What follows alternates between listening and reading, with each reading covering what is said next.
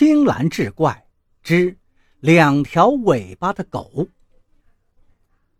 城西新开了一家酱肉铺，铺子门口竖了一块大招牌，上面写着八个醒目的大字：“祖传名吃，宫廷珍品。”这年头谁不会吹呀？光这几个字就想把顾客招来，那简直是做梦。酱肉铺的店主憨二本来就是个憨实的人，生意很冷清。他那两片厚嘴唇里更是吐不出一个字来。这一天，酱肉铺门口来了一条狗，样子跟其他狗好像没什么区别，就是在他右腿根上多长了一条小尾巴。有路人走过的时候，它的小尾巴会随着大尾巴一起摆动。大概是憨二铺子里的酱肉香味把它引来的。这狗在憨二的铺子门口卧了一整天，逢上憨二正好看它的时候，它就会讨好的冲着憨二摇摇它那两条尾巴。于是，在收摊的时候，憨二就丢了一块肉给他。没想到，第二天开始，这条长着两条尾巴的家伙又来了，来的比憨二还早，而且是从此之后每天都是这样。憨二心想，也罢，反正铺子里的酱肉天天都不能过夜，自己又吃不了太多，于是每天没有卖完的，除了自己吃的之外，剩下的都喂给了这条狗。时间长了，看见这条狗的人都说：“这个憨二真是憨到家了，白白的拿那么好的酱肉喂野狗。”可谁能料到，此举反倒成了为酱肉铺做的活广告了。人家天天只卖新鲜出锅的酱肉啊，这么实在的铺子，谁还能信不过呢？酱肉铺的生意于是渐渐红火起来，到后来，连城东的人也愿意多跑几里路到城西来买憨二的酱肉，顺带来看看那条长着两条尾巴的狗，或者说是特地来看看长着两条尾巴的狗的，顺带再来买一点憨二铺子里那些新鲜出锅的酱肉。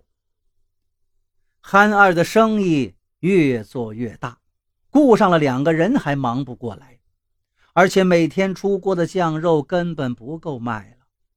不过越是到这种时候，憨二越要每天都给那两条尾巴的狗留一份。铺子里的生意就是靠着人家发起来的，再怎么着，哪怕得罪了买主，也得把肉留给这个两个尾巴的狗。就这样，憨二足足挣了两年的卖酱肉的钱。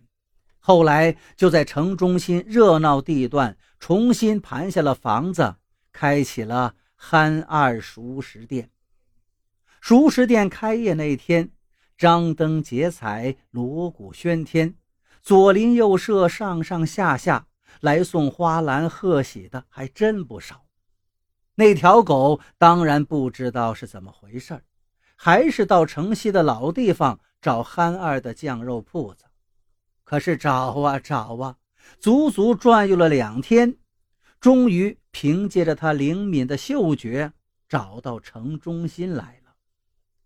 他在熟食店门口转了好几圈，看着憨二熟悉的身影后，立刻撒开四蹄奔进了店里，像久别的亲人一样围着憨二直摇尾巴。还使劲的舔憨二的鞋子，憨二一看，不由得皱起了眉头。我现在在城中心开了这么大的店铺，做生意早已今非昔比了，再这么让一条野狗随随便便进出殿堂，怕是不太好吧？他冲伙计一抬眼道：“去，拿块酱肉给他，喂饱了就把他赶出去。记住。”以后不许他再进门了。现在我们是门店经营，不能让这条野狗影响了我们的形象。于是，一个小伙计把那条长着两条尾巴的狗引到了殿堂后面，拿了一大块酱肉喂它。谁知这狗也是个人来疯，大概是看今天这么热闹的场面，三口两口把酱肉吞下去之后，居然又跑到殿堂里撒起了欢儿，把人家送来贺喜的花篮碰倒了一地。小伙计怎么也赶不走他，这一下真把憨二气坏了。这个不知好歹的畜生，你们给我狠狠地把他打出去！伙计们一看老板发令了，抡起木棍就冲了上去。一开始，狗还不知情，等明白过来怎么回事的时候，就一边吠叫着，一边用求助的目光看着憨二。谁知憨二根本不理会，抄起一根捅炉子的铁条，照着狗的一双哀怜的眼睛就杵了过去。那狗一声惨叫。这才夹着尾巴跑掉了。